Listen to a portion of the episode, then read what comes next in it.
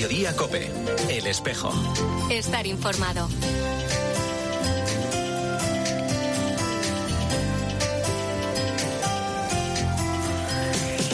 La una y 33 minutos, ¿qué tal? Bienvenidos al tiempo del espejo en Mediodía Cope en este 7 de octubre. A esta hora, como cada viernes, te cuento ya la actualidad de la Iglesia de Madrid. El saludo de Mario Alcudia. Domo has descubierto es una invención que tuvimos desde hace, eh, desde hace aproximadamente 14 años. Empezamos hace eh, 12, 13 años eh, a tener una...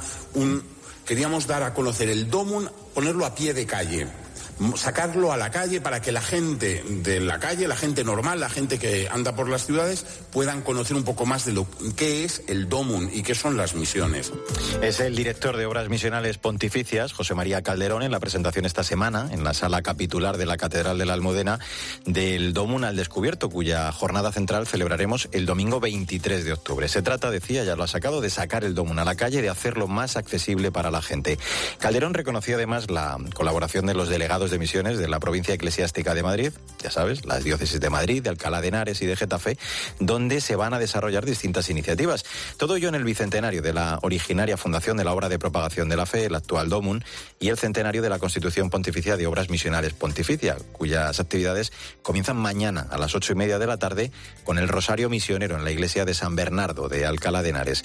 En la presentación participó también el cardenal Osoro, quien recordaba que en un mundo asolado por los conflictos, y ahora que tanta gente afronta el futuro con miedos e incertidumbre, es más urgente que nunca que los católicos anunciemos a Jesucristo, que entreguemos la buena noticia.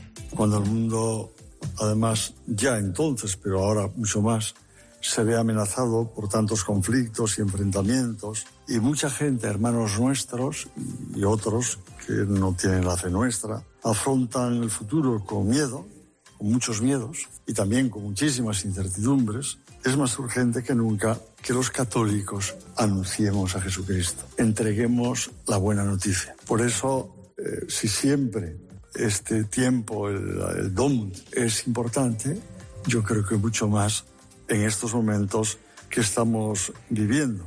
El arzobispo de Madrid agradecía a Obras Misionales Pontificias el trabajo que hacen para llevar el Evangelio hasta el último rincón del mundo y que nos recuerdan a todos que hemos de rezar, que hemos de apoyar, ayudar a nuestros misioneros y misioneras que arriesgan muchas veces la vida y que constituyen un auténtico tesoro para la Iglesia. El pregón del Domum de este año lo pronunciará el 19 de octubre Tamara Falcó en la Colegiata de San Isidro. El día 22, en la víspera de la jornada, se entregarán los primeros premios Beata Pauline Yaricot para los misioneros Gloria Cecilia Narváez y Pierluigi Macali, ambos secuestrados y recientemente liberados, y el beato Paulo Mana para Ana Álvarez de Lara, la expresidenta de Manos Unidas y Misión América. Ahora a la una y 36 minutos lo que hacemos es hablar ya de otros asuntos, de la actualidad de esta Iglesia de Madrid en este espejo en mediodía COPE en este primer viernes de octubre. Y comienzo contándote que se cumplen ya dos años desde que la Cañada Real, el sector 6, se quedara sin luz. Por eso, desde Cáritas Diocesana de Madrid recuerdan que esta situación de vulnerabilidad que viven 900 familias, que viven en condiciones infrahumanas y a quienes se les niega el derecho a vivir con dignidad, lo que genera en todos una sensación de tristeza, impotencia y casi resignación. Ahora que se acerca además de nuevo el invierno, volverá el frío, volveremos a vivir como los niños, tendrán que volver a hacer sus deberes o estudiar bajo la luz de las velas y las familias van a seguir sin poder darse una ducha caliente o sin poder calentar sus casas. Desde Cáritas nos recuerdan que es imposible que se dé una verdadera inclusión si no se da a todas las personas igualdad de oportunidades para acceder a los mismos derechos y recursos que el resto de la sociedad. Miguel Ángel Cornejo es el responsable de Cáritas Diocesana de Madrid en la Cañada Real. Desde Cáritas Diocesana pedimos que no se olvide esta gente, que no se dejen engañar por los estereotipos que, que hablan sobre la Cañada Real y sobre todo que no miren a otra parte. Queremos poner en valor la fuerza de los vecinos que se ayudan unos a otros para sostenerse y queremos, sobre todo, que esta situación cese, porque es un derecho de todas las familias el acceder a la luz, el cubrir sus necesidades básicas y el poder vivir con un mínimo de dignidad. La ilustre congregación de caballeros y damas de Nuestra Señora del Pilar, en colaboración con la parroquia Nuestra Señora del Pilar, ha elaborado un amplio programa de actos con ocasión de las fiestas de la Virgen, titular del templo y patrona del distrito de Salamanca, este año con el lema María Pilar de nuestra fe, 80 años de una devoción en la calle. El domingo tendrá lugar a la una de la tarde eh, la tradicional misa baturra, el martes la presentación de niños a la Virgen del Pilar y el miércoles, el día de la festividad, la misa solemne de las doce y media, que será presidida por el cardenal arzobispo de Madrid. José Ignacio González es el prioste secretario de la ilustre congregación de caballeros y damas de Nuestra Señora del Pilar. Igual que en los comienzos de la evangelización, María se apareció al apóstol Santiago y le ofreció el pilar como símbolo para robustecer su fe y reanudar con fuerzas renovadas su tarea evangelizadora en la península ibérica. Hoy nosotros, inmersos en una sociedad líquida y en constante cambio, podemos encontrar en María un apoyo, un pilar robusto en el que sostener nuestra fe, sabedores de que ella nunca nos fallará y que interceda siempre por nosotros ante el Padre.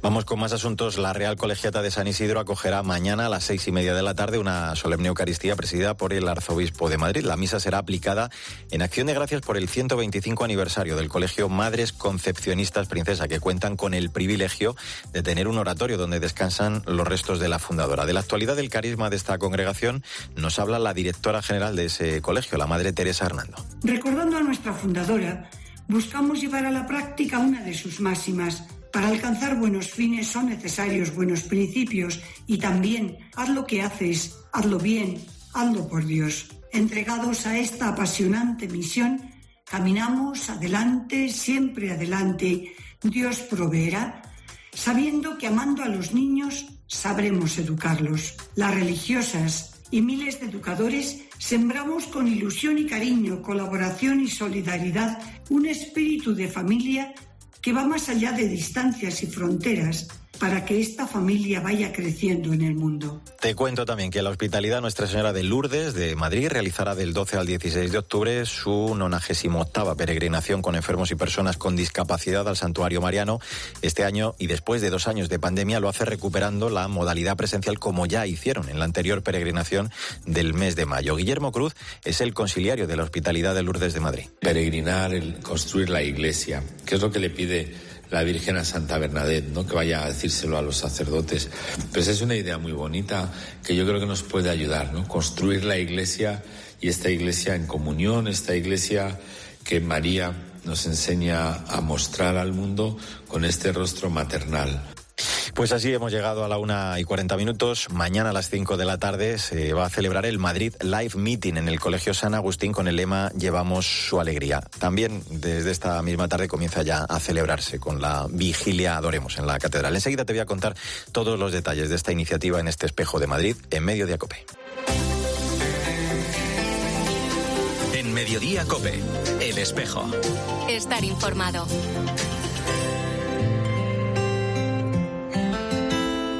Hecho tantas preguntas, intentando entender. Me he lanzado a buscarte sin saberte ver. La una y 43 minutos, soy Mario Alcudia, gracias por seguir con nosotros en el espejo de Madrid en Mediodía Cope en este viernes 7 de octubre. Una posibilidad que nosotros tenemos como evangelizadores de poder salir al encuentro de aquellas personas que no vienen y de compartir la alegría de Jesús, la buena noticia de Jesús. Y al modo de lo que hoy también Él nos pide, ¿no? De reconocernos prójimo de los demás.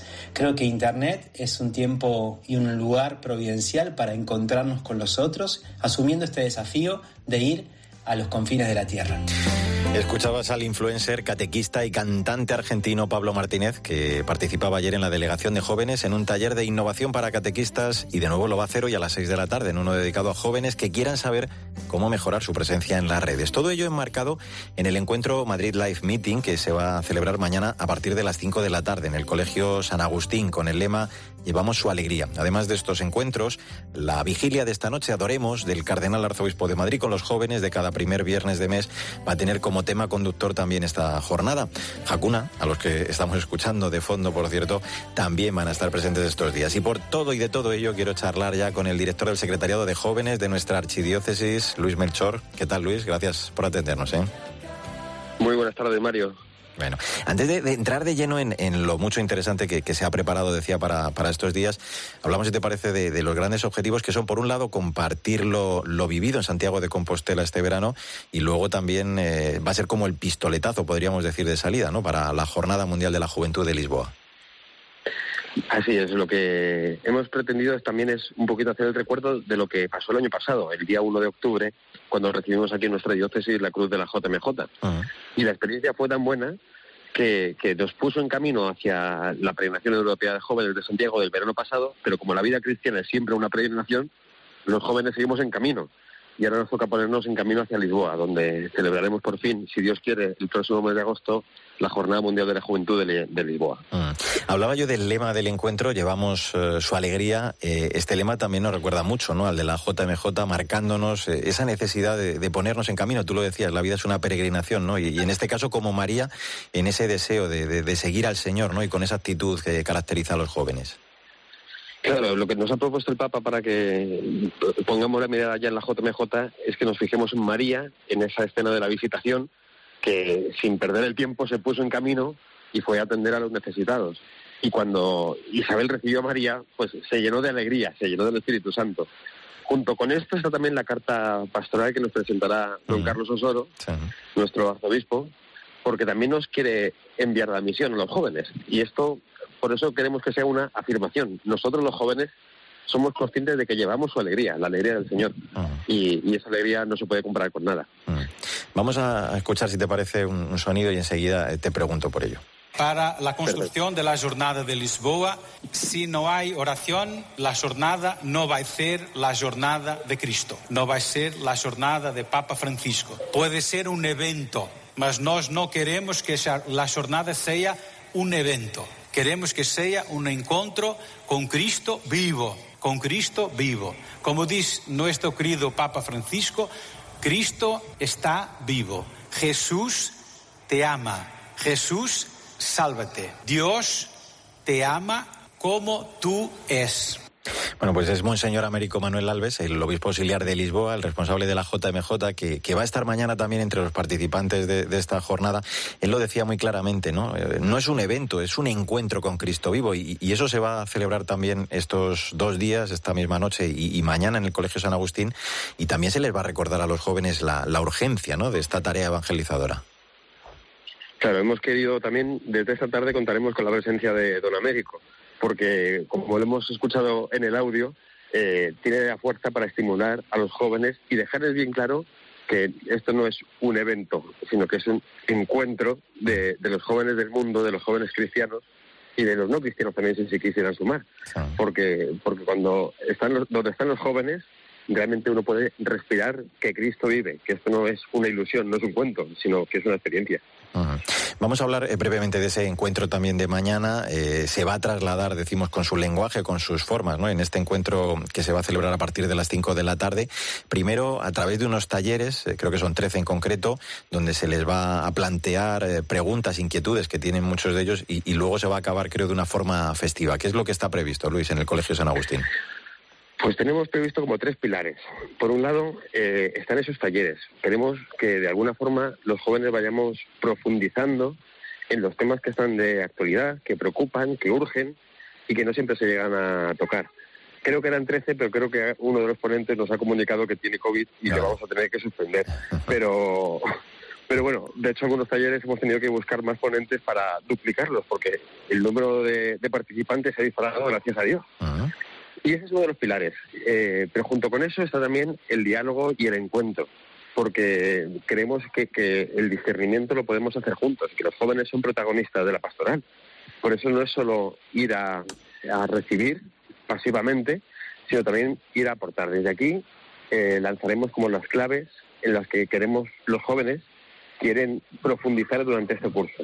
Y eso lo haremos por medio de una herramienta, nos acompañará la monja tiktokera eh, Chisquia, eh, para poder ayudarnos a, tener ese diálogo y ese discernimiento que nos, nos marque la tarea para este curso.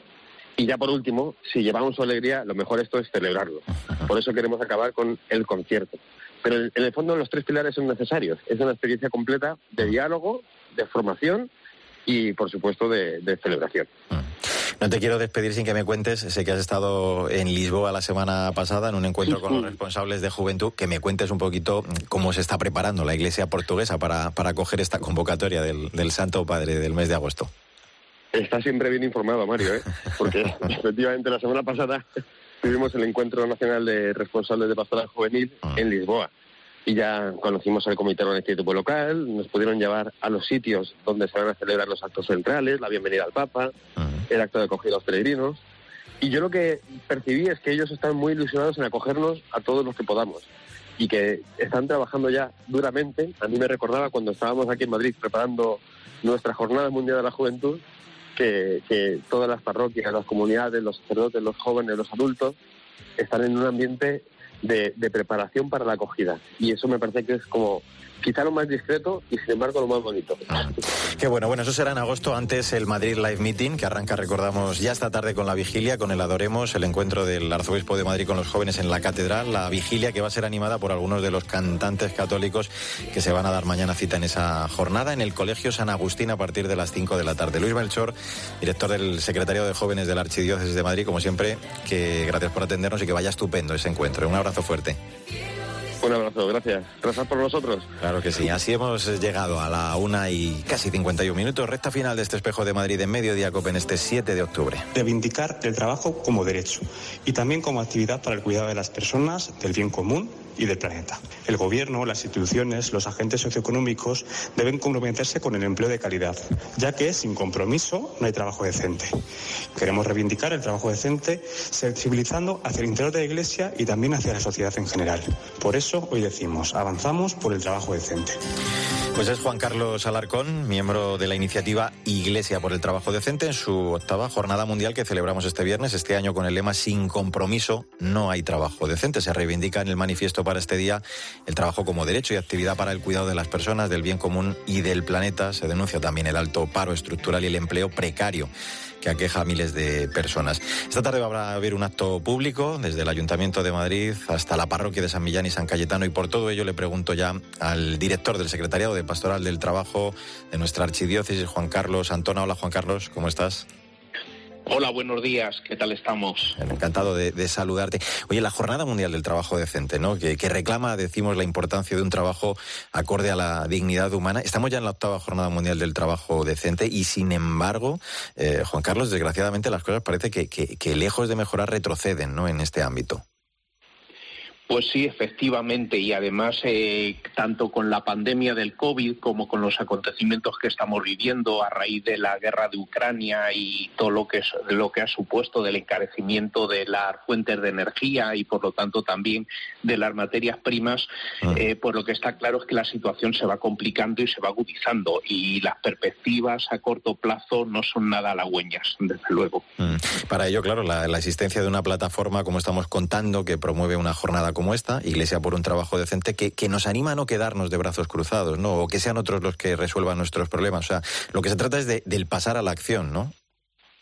Claro, evidentemente, lo que se trata es de ir creando eh, posibilidades e iniciativas que vayan haciendo posible que eh, esto sea algo importante en la agenda de los de los políticos y en la agenda de los de los medios sociales. Eh, esto es muy bonito porque es una plataforma de muchas organizaciones de iglesia, es decir, que no está solamente ni la conferencia episcopal ni están las diócesis, sino que está la Confer, está Caritas, están eh, Justicia y Paz, la OAD, la GED, la JOD, muchas otras instituciones. En nuestra diócesis de Madrid, además, también se han agregado algunas otras. Y es muy bonito por toda la tradición que ha habido en la Iglesia en este campo, porque no solamente tenemos la doctrina social de la Iglesia, que siempre ha valorado mucho esta realidad del trabajo, uh-huh. sino muchas congregaciones religiosas que están trabajando, su carisma está ligado al mundo del trabajo. Entonces, eh, es eh, algo que entronca profundamente con la tradición de la Iglesia, el, el, compromiso con un trabajo decente y con un trabajo digno para todos. Uh-huh. Y, y, conviene, por ejemplo, releer eh, la economía de Francisco, ¿no? Eh, que promueve pues el Papa, en la que pone de manifiesto la necesidad de aunar un plan, dice, el económico, social, espiritual, personal y comunitario. Claro, todo esto es fundamental, digo, el, aunarlo de alguna forma para contribuir a, esa dignidad ¿no? del trabajo decente de, del que estamos hablando. Por supuesto, claro, cuando hablamos de trabajo no solamente estamos hablando de productividad o de eficacia o de, uh-huh. o de rentabilidad, claro, estamos hablando de algo mucho más importante, es decir, el trabajo está centrado en la persona, el centro del trabajo es la persona.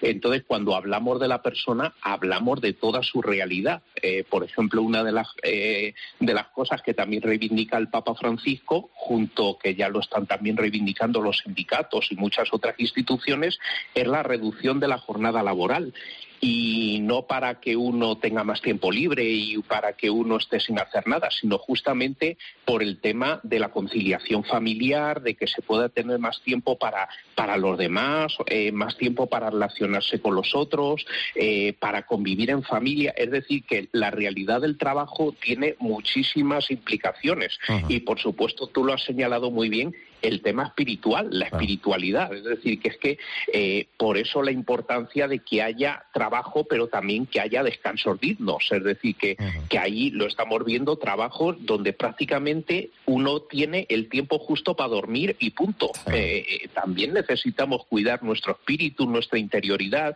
y eso requiere de tiempo, requiere de, de unos lugares donde uno pueda estar con cierta tranquilidad. Es decir, todo eso hay que cuidarlo. Está claro te hago una última en estos 40 segunditos que me quedan más o menos. Eh, hablaba yo de, bueno, pues esa iniciativa y hablaba también de ese acto que se ha convocado para esta tarde, que comienza creo a las 6 de la tarde y que cuenta con cuatro paradas. Eh, danos algunos detalles de lo que se va a vivir hoy, Juan Carlos.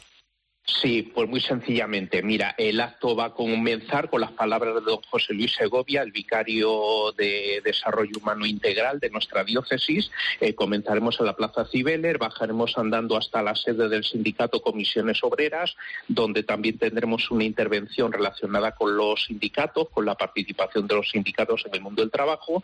Luego caminaremos hasta la calle Duque de Alba, eh, donde está la red Interlavapiés y Senda de Cuidados. Ahí van a compartir experiencia de lo que están haciendo en aquel barrio de Madrid y también del mundo de los inmigrantes y terminaremos en la parroquia San Millán y San Cayetano, llegaremos a eso de las siete y media de la tarde, un poquitín más, eh, donde don José Cobo, nuestro obispo auxiliar, pues eh, clausurará el acto con unas palabras y con la bendición final.